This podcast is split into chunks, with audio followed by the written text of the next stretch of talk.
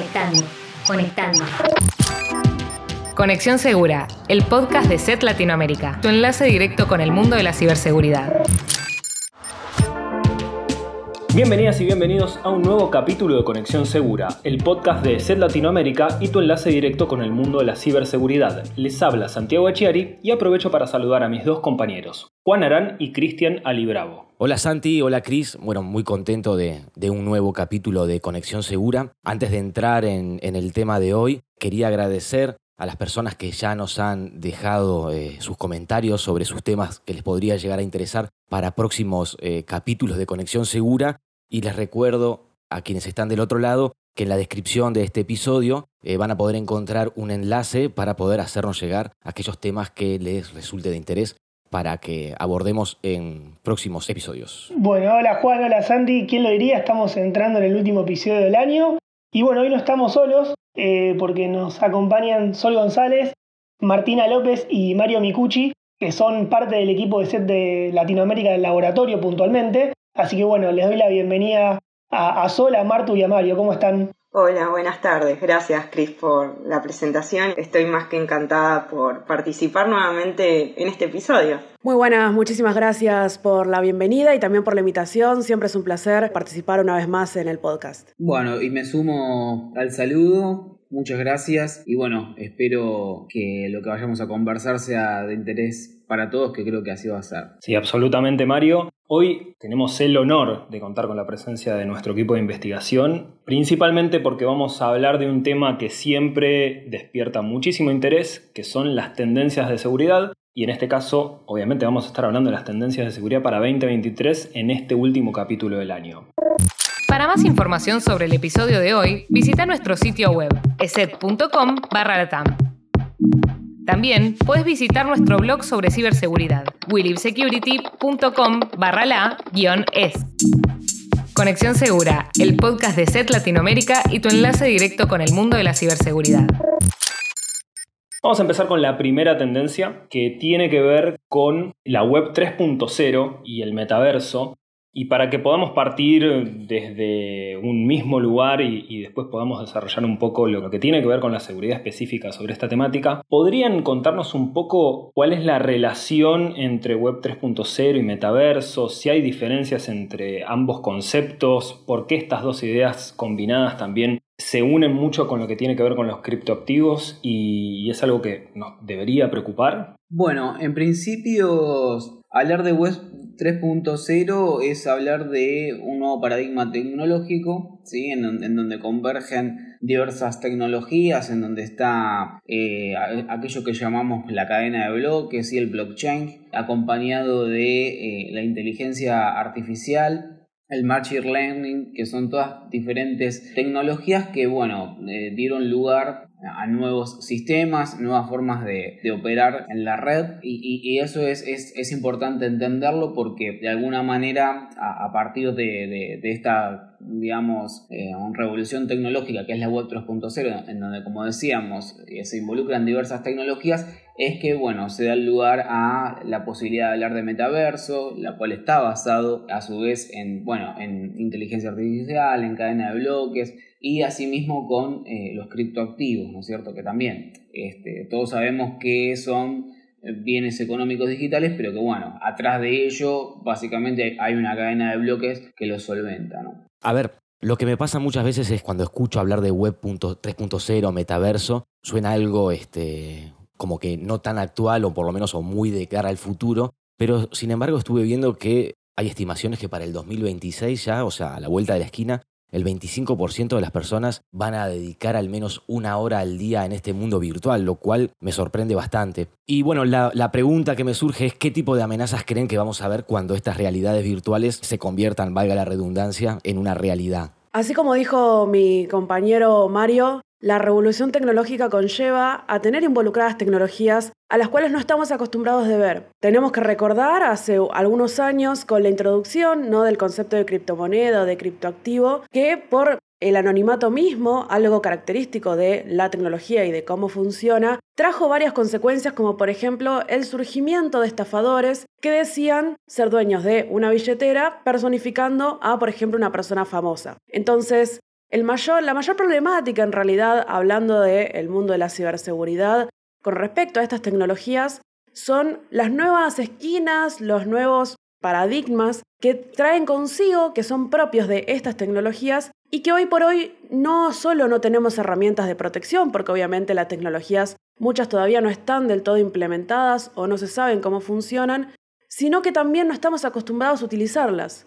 Un perfecto ejemplo puede ser qué es lo que sucede si a mí como usuario o a cualquier persona como usuario me suplantan la identidad en el metaverso. Un claro ejemplo, o ¿Qué sucede si me roban la cuenta y me personifican en el metaverso? ¿Significará un robo de vida en el plano virtual? ¿Podrán hablar con nuestros amigos, conocidos? ¿Podrán hacer tareas como lo son el trabajos en la vida virtual, que es algo que en lo que están buscando incurrir con estas nuevas tecnologías. Entonces, las mayores problemáticas alrededor de la ciberseguridad circulan en, por un lado, la falta de tecnología y por el otro lado, la falta de conocimiento de cómo funcionan en realidad este tipo de tecnologías que todavía están, están bastante verdes, digamos, poco desarrolladas para poder hacer cualquier conclusión. Y en línea lo que explicabas recién, Martu, digo, ¿creen que, por ejemplo, la aparición de Internet, el surgimiento de los dispositivos IoT o, o incluso hablando de las criptomonedas, sean fenómenos que podamos comparar con el cambio que prometen estas ideas y que pueden servir un poco como referencia para entender lo que se viene? Totalmente, la, la concepción de un metaverso como un plano en donde podemos vivir nuestras vidas, ¿no? Pero digamos en un mundo totalmente nuevo, en un canvas blanco si se quiere, es un concepto muy revolucionario. Pero así como mencionábamos, ¿no? El auge del Internet trajo consigo a, por ejemplo, personas que usaban una imagen y decían ser una persona, un famoso, por ejemplo. Y claro, quizás una persona que no, que no tuvo tanto conocimiento del Internet ni cómo funciona, capaz se creía que esa persona efectivamente era quien decía ser. Entonces, son estas características de las tecnologías las cuales eh, en materia de ciberseguridad llaman la atención y que son particularmente novedosas, pero las revoluciones que traen consigo son innegables.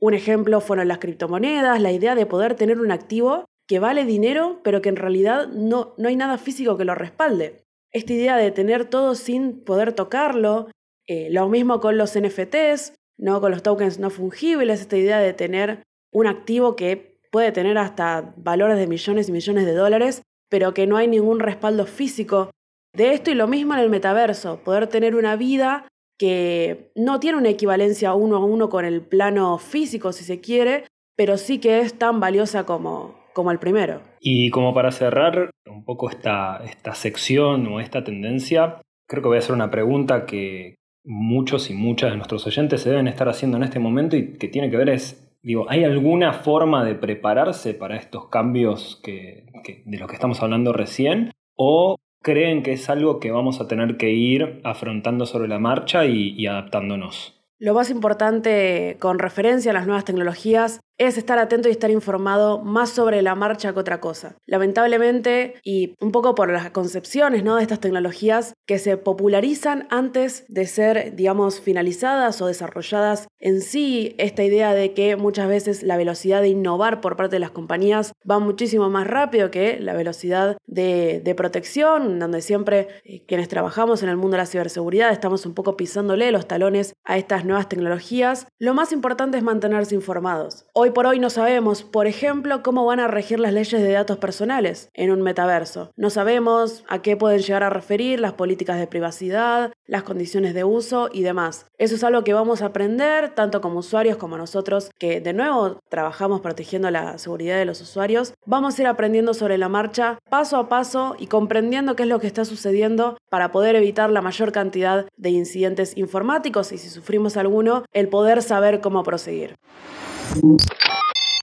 Bueno, otro de los temas o de las tendencias este, que estuvimos viendo en el corto, mediano o largo plazo, si se quiere, tiene que ver con la inteligencia artificial y el machine learning. Si bien son conceptos que están en la vuelta hace bastante tiempo ya y no son nuevos, a mí personalmente este, me sucede que quizás no estoy tan empapado e-, en, el tema, pero la primera pregunta que quisiera hacer es, eh, es bastante básica y es un poco para contextualizar al resto de los usuarios también.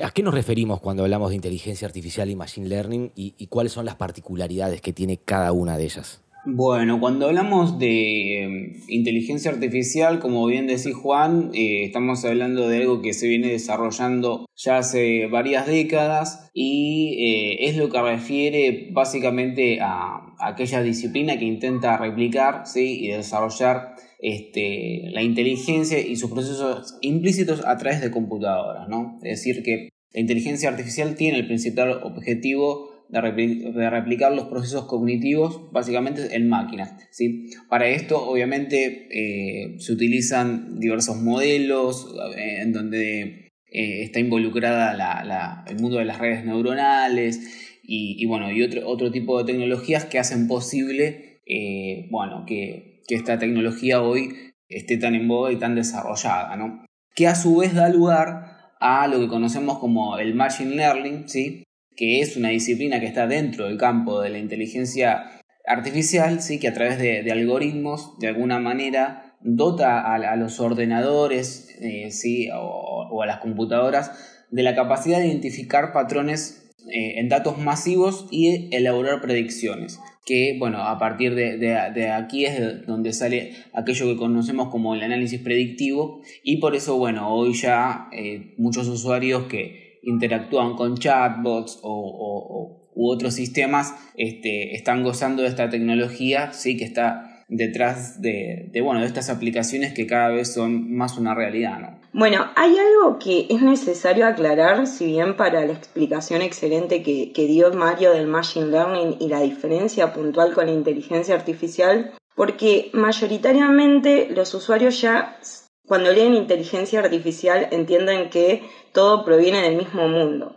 Pero lo que es inteligencia artificial, tal como dijo Mario, es cuando la computadora ya de por sí tiene la misma inteligencia que nosotros como seres humanos, ¿sí? Para tomar decisiones. Todos los tipos de tecnologías que hoy conocemos que se llaman como inteligencia artificial, en verdad son tecnología de Machine Learning, que es un subconjunto de lo que es la inteligencia artificial. ¿Por qué? Porque hoy en día todos estos algoritmos, tal como mencionó Mario, están siendo alimentados y entrenados por nosotros, ¿sí? Si bien son programadores, ¿no? De data scientists y demás quienes hacen estos algoritmos, hay que entender eso, que todavía no hay una computadora o algún tipo de ordenador que eh, simplifique realmente lo que es inteligencia artificial, ¿sí?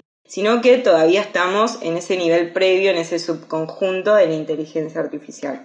De cierta manera, lo que podemos entender es que los algoritmos de Machine Learning o ya llevándolo un poco más eh, a grandes rasgos de la inteligencia artificial, ¿sí?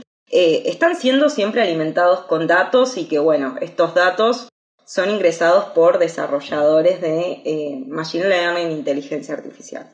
Y esto obviamente si son datos que son procesados, ahora si quieren podemos hablar un poquito más sobre eso.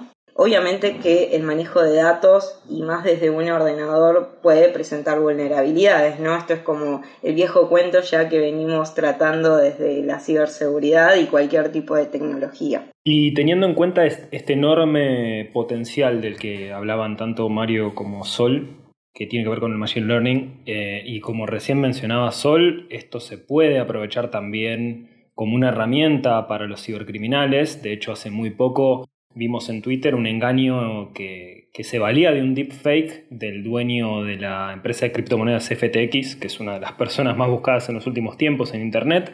Entonces queríamos saber un poco qué tipo de, de aplicaciones prácticas podría tener este tipo de tecnologías para el cibercrimen. Bueno, lamentablemente lo que corresponde a las deepfakes em, es un mundo que también va a empezar a, acompañar un poco al tema anterior de la, del otro tipo de tecnología que veníamos hablando, que es, bueno, la parte de la web 3.0 y demás, ¿no? Del metaverso. Lamentablemente las deepfakes cuando uno está navegando como usuario, ¿no? Eh, en donde está frente a muchísimos contenidos, hacia, frente a muchísima data, videos, ¿no? También eh, audios y demás. Uno en ese, en ese medio, ahí es cuando puede caer frente a una deepfake. Lamentablemente, ya las compañías, por ejemplo, como lo que son eh, los grandes como Facebook y demás, ya tienen sus propios algoritmos que ayudan a detectar si algo es una, si por ejemplo una imagen, un video es una deepfake. Pero ahora también vamos a tener que empezar, por ejemplo, en el caso del video, ¿no? Empezar un poco a entrenar nuestro ojo también como usuarios para detectar que si podemos estar frente a una deepfake como no, ¿no? Y lamentablemente también hay que hablar de que se puede generar en base a, por ejemplo, un video que nosotros hemos subido, ¿no? Y demás, entrenar algún algoritmo para que hasta incluso hable por nosotros, ¿no? A esto me refiero que imite nuestra voz. Entonces ahí imaginen el potencial que eh, tiene para lo que son los cibercriminales en este caso. Ya simplemente, si antes teníamos que solo tratar con lo que es el phishing, ¿no? Que es esto de, de que nos llamen y, nos hagan algún tipo de estafas, bueno, ahora también imaginen el potencial de ese tipo de estafas con lo que es la, replicación de nuestra voz. Así que imaginen ese, mundo, ese mundillo que eh, se aproxima en venir en cuanto al surgimiento del machine learning y la inteligencia artificial. Eso en cuanto a deepfake, que es lo más eh, cercano que tenemos, podríamos llegar a decir. Recién, eh, bueno, Mario y Sol nos dieron una explicación creo que muy didáctica y muy detallada de lo que es el Machine Learning, pero a veces digo, es inevitable simplificarlo en algoritmos que aprenden de nosotros, ¿no? Digo, es una definición muy resumida si se quiere, pero digo, que el algoritmo aprenda de nosotros y que conozca nuestra información. ¿Es posible que esto se convierta en una amenaza? Es decir, cibercriminales lo utilicen para atacarnos? Bueno, eso es em, una pregunta que me la han hecho en algunas otras cuestiones e imaginemos esto.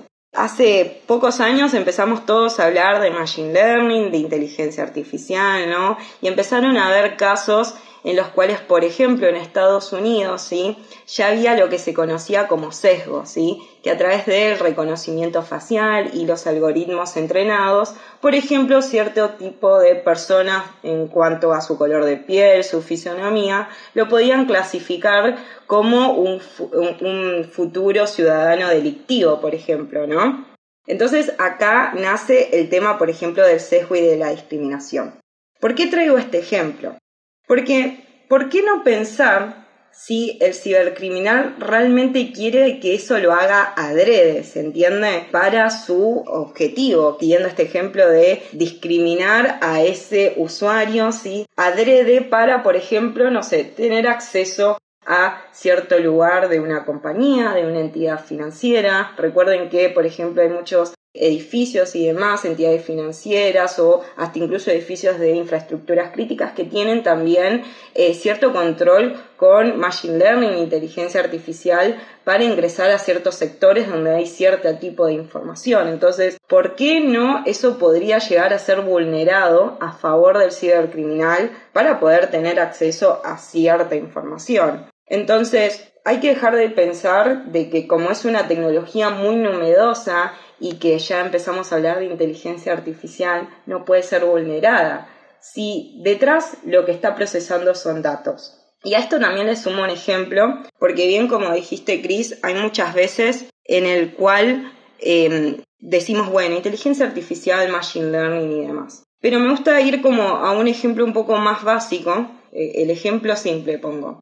Cuando fuimos chiquitos, eh, nosotros, cuando fuimos niños, por ejemplo, aprender que era un perro y un gato, nuestros padres, nuestros, nuestros amigos, nuestros parientes, nos iban diciendo, bueno, esto es un perro, esto es un gato, ¿no? Y, y en base a eso nosotros empezamos a adoptar a través de nuestras redes neuronales ciertos patrones que luego sin darnos cuenta veíamos, vemos simplemente un gato o un perro y ya sabemos, pero lo que está detrás pasando es que se están haciendo un montón de interconexiones neuronales que en verdad tienen datos procesados en nuestro cerebro, que es por ejemplo el tipo de pelaje, las patas, la forma de los ojos, ¿no? Y demás cuestiones. En verdad estamos procesando datos. Entonces, ¿por qué no va a ser vulnerado si algo que si a nosotros, por ejemplo, nos hubieran confundido desde chicos y nos hubieran dicho eso es un elefante, capaz que hoy en día también podríamos decir en vez de un gato un elefante. A lo que voy es que es vulnerado tanto nuestro pensamiento de acuerdo a los datos que le damos y más cuando se tiene control en un ordenador de los datos con, con los cuales se alimenta. Entonces, eh, es un poco filosófico este tema, a veces hablamos con Mario, pero realmente es vulnerable, porque hay que entender eso de que el Machine Learning en verdad tiene esos ciertos tipos de comportamiento en base a ciertos datos. Y bueno, la última pregunta, y considerando este, lo que ha sido el avance de estas tecnologías en los últimos años, y, como decían tanto Sol y Mario, hoy ya lo vemos en un montón de aplicaciones y servicios, en un chatbot, en fin, etcétera, etcétera. La pregunta también de cara al futuro o a lo que se viene o, a cómo nos estamos preparando es qué recomendación de seguridad hay que tener en cuenta, ya sea para eh, las personas, así como las organizaciones. Bueno, desde un lado, más desde la parte tecnológica, que son las empresas ¿no? que, que, desarrollan estos algoritmos, eh, intrínsecamente, de nuevo, el Machine Learning es una industria tecnológica de desarrollo. Entonces, obviamente, en cuanto a recomendaciones que hay para desarrollo, es importante que esos datos, por ejemplo, en primera instancia no sean vulnerados. Entonces, en base a eso hay que hacer una infraestructura. También seguimos hablando de utilizar esos datos con eh, criptográficamente que estén eh, ocultos, ¿no? Y, y de nuevo, como son datos, tenemos que hablar de la triada SIT. Y en cuanto a qué tipos de recomendaciones hay, efectivamente siempre son las mismas desde el lado del ámbito del desarrollo, ¿no? Es eh, realizar un entorno seguro en donde esté acompañado de criptografía, ¿sí? Pero en este caso, como son grandes volúmenes de, datos que se requieren para entrenar esos, esos algoritmos inteligentes, obviamente el tipo de criptografía tiene que ser un poco más elevada de lo que venimos siempre tratando. Y en cuanto a nosotros como usuarios, ¿sí? también tenemos que tener en cuenta qué datos vamos a dar a estos modelos de Machine Learning. Porque hoy en día hay que entender que muchos de los datos que nosotros, por ejemplo, damos en ciertas aplicaciones eh, de redes sociales y demás, luego son usados, por ejemplo, para entrenar ciertos tipos de modelos de Machine Learning. Entonces, también tenemos que empezar a leer, bueno, qué tipos de datos voy a estar ofreciendo para entrenar a un cierto tipo de modelo. Pero más allá de eso, de nuevo, también es un tipo de tecnología, si bien desde, como dije, desde el lado del desarrollo hay ya algunos tipos de, ayudas para, para poder darle más seguridad a estos sistemas, es un tipo de tecnología que al igual que la web 3.0 estamos aprendiendo sobre la marcha, ¿sí? porque lo que es Machine Learning inteligencia artificial está yendo muy rápido. Bueno, y ahora es momento de hablar de la tercera tendencia que vamos a abordar hoy en el episodio de hoy, que está dedicada a los ciberataques a infraestructuras críticas. De hecho, hace muy poco aquí en el podcast eh, dedicamos un, capítulo muy vinculado a lo que son los eh, ataques a organismos gubernamentales, así que bueno, esta tendencia se va a mantener para 2023, así que si les parece, como para el, el puntapié inicial, podemos comenzar para definir qué implica una infraestructura crítica, ¿no? Por supuesto, cuando hablamos de infraestructura crítica, es como dice su nombre más que nada, se trata de una infraestructura, ya sea un ministerio, una institución pública, institución privada también, una confusión que se da mucho refiere a que una infraestructura crítica es sí o sí gubernamental, cuando no necesariamente lo es. O sea, a lo que se refiere con la palabra crítica es tener la capacidad de causar algún daño al país o a la región si esa infraestructura no está en funcionamiento. Y acá, obviamente, encontramos casas gubernamentales, ministerios y demás, pero también encontramos hospitales, redes eléctricas, centrales de potabilización de agua, cualquier tipo de, si se quiere, institución, estructura, edificio, cuyo funcionamiento es crítico para la operatoria de un país o una región. Sobre todo país, según lo que vimos eh, en los últimos años, pero refiere a eso, ¿no? Una infraestructura, como bien dice su nombre, tal que si no funciona o si su operatoria se ve irrumpida, puede afectar a la operatoria de un país o una región. Y es por eso que suelen ser blancos interesantes a la hora de hablar de cibercrímenes de un calibre un poco más alto. Y teniendo en cuenta esto que, nos comentabas recién, Martu, ¿cuál podría ser el alcance de un ataque informático a una infraestructura crítica? Cuando hablamos de la operatoria de un país o una región, que mencionamos anteriormente, tenemos desde fallas en funcionamientos de instituciones de salud, lo cual puede resultar en el fallecimiento directo de una persona, por ejemplo. Se dieron casos en el último conflicto armado que más recordamos, el de Rusia y Ucrania, donde hospitales fueron afectados que estaban en medio de operaciones riesgosas, en medio de atención a la población que terminaron dándose eh, fallecimientos justamente por esta acción y también con algunas características negativas indirectas. Él, por ejemplo, eh, la falta de luz para un país entero o la mayor parte de un país significa tener a su población sin poder consumir agua caliente, sin poder, digamos, comer, alimentarse de manera correcta. Digamos, todos los problemas que puede causar la irrupción del agua operatoria de un país van por el lado de la afección a la población, desde el lado de la salud, pasando por el lado de la nutrición, e incluso hasta en el caso de los intentos de envenenamiento que se han dado en aguas potabilizadoras, atacando los sistemas internos informáticos que determinaban la cantidad de componentes químicos en el agua, pueden finalizar en catástrofes de gran calibre que hoy por hoy no suceden, quizás en regiones más cercanas de aquí, pero podrían simplemente por estar controladas por un sistema informático. Y como bien sabemos en el mundo de la ciberseguridad, cualquier sistema tiene su vulnerabilidad, su afección, es controlado por un humano que puede tener algún, tipo de vulnerabilidad, más por el lado de la ingeniería social. Entonces, las consecuencias van desde afectar del lado de la salud, dejando sin, sin operación a un hospital, por ejemplo con un ataque de ransomware, pasando por dejar sin luz a regiones enteras, hasta envenenar el agua y resultar en catástrofes donde los fallecimientos podrían ir de los cientos a los miles en un segundo. Bueno, y más allá de que hace varios años venimos hablando de, los ataques a infraestructuras críticas, en 2022 al parecer fue importante lo que pasó en el conflicto entre, Rusia y Ucrania, en donde poco después de iniciada la, invasión, también se vieron ataques a infraestructuras críticas en Ucrania. Y el tema eh, volvió a generar preocupación o ciertas inquietudes de otros países también, no vinculados directamente con el conflicto. Quería saber su opinión eh, acerca de esto y, si la invasión este, o la guerra entre estos dos países y, las consecuencias de estos ataques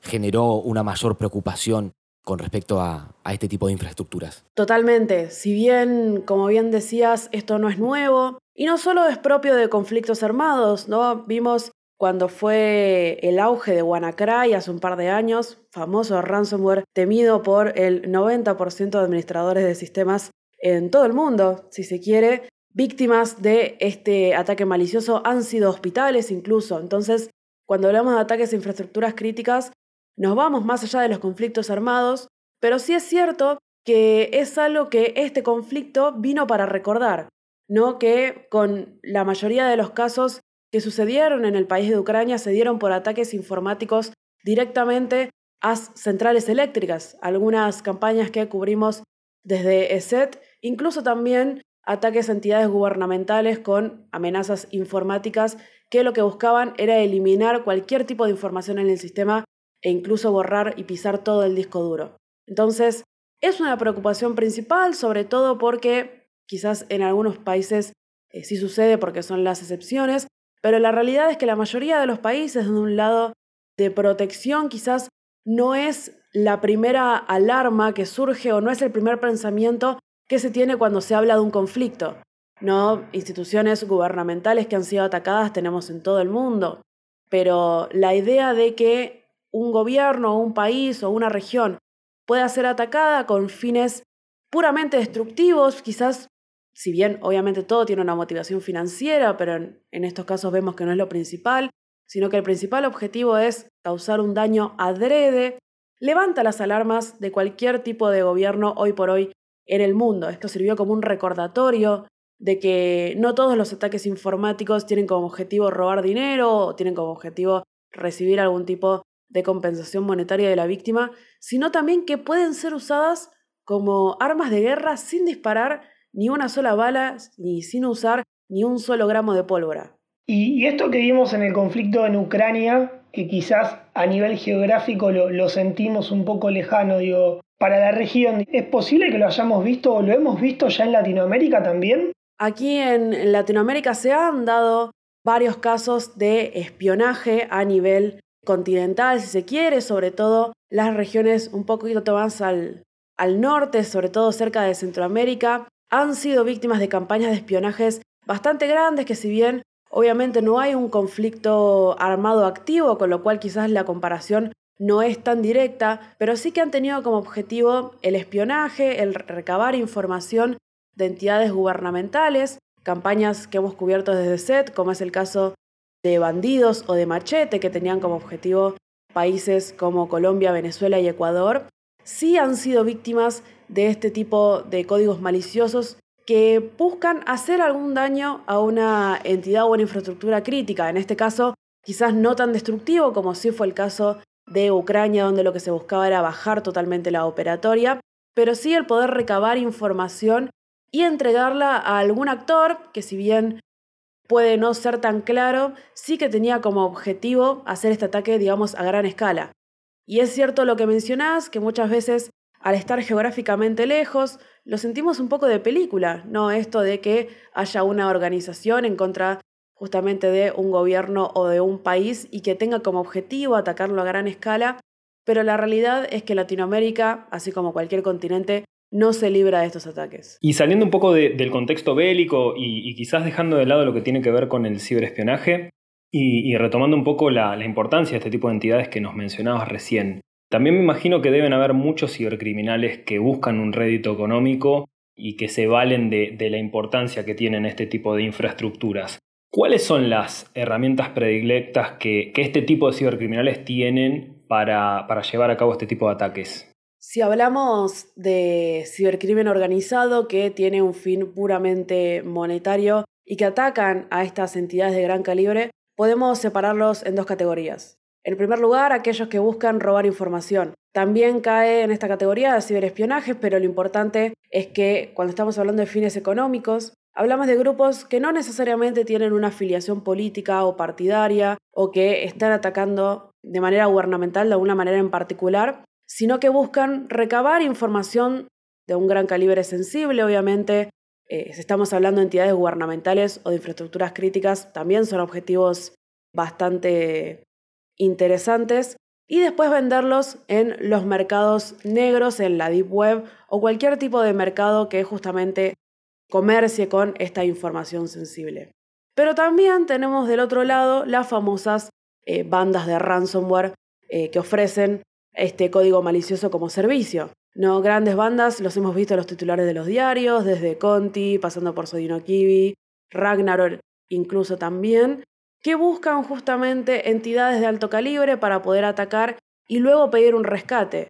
Hemos visto desde ministerios en Brasil, entidades gubernamentales en Colombia, en Venezuela, en Paraguay, en Chile, en Argentina hemos tenido nuestros casos, ministerios, senados y demás, y son un punto atractivo y con características que coinciden con lo anterior. Eh, esto de tener tanta información sensible y de tener una reputación que mantener hacia la población los hace quizás blancos bastante sencillos para los cibercriminales para poder bloquear los sistemas, publicar en su sitio que tienen el control de sistemas de tal entidad gubernamental o de tal hospital y que si no les pagan una gran suma de dólares, aprovechando que se trata de entidades grandes y que tienen mucho más poder monetario que cualquiera de nosotros, eh, no les van a devolver justamente el control de los sistemas ni la información. Entonces, también son un blanco para aquellos cibercriminales que no tienen necesariamente un fin político eh, o bélico, sino puramente económico.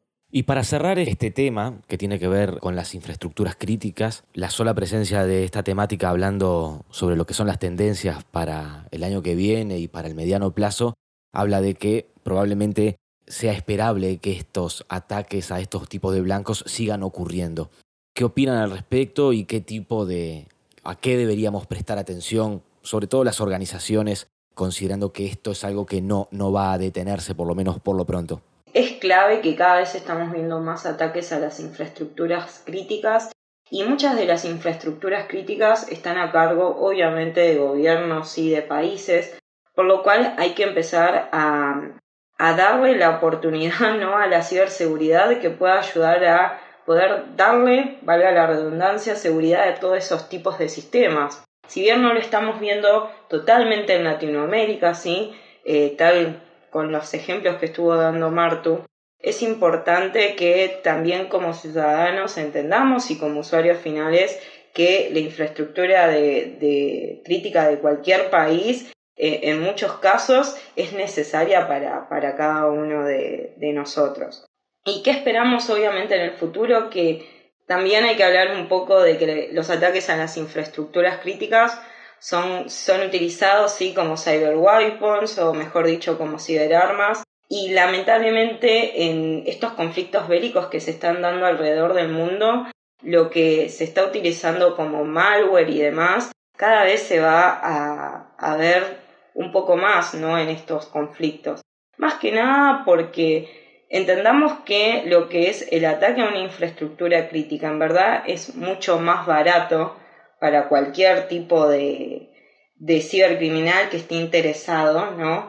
que un ataque físico directo a alguna infraestructura y como tenemos que entender que el cibercrimen o hasta incluso un conflicto bélico es algo que es realmente mucho más gratuito ¿no? para lo que son los cibercriminales con menor riesgo, por lo cual, ¿por qué no van a empezar a utilizar más de este tipo de, ataques?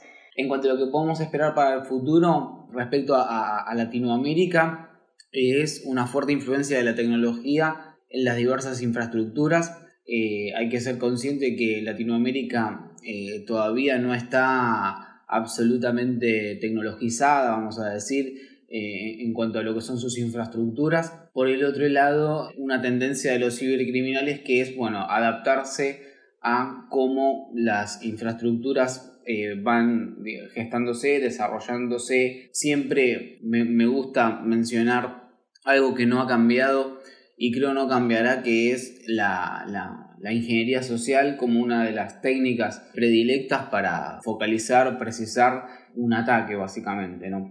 Entonces, luego destacado estas características y en cuanto a, lo que debemos prestar atención, desde el punto de vista de usuarios, ser más conscientes a, la hora de escuchar cuáles son las nuevas políticas de seguridad que se van a abordar en las distintas infraestructuras y eh, estar a, la altura de ello. ¿no?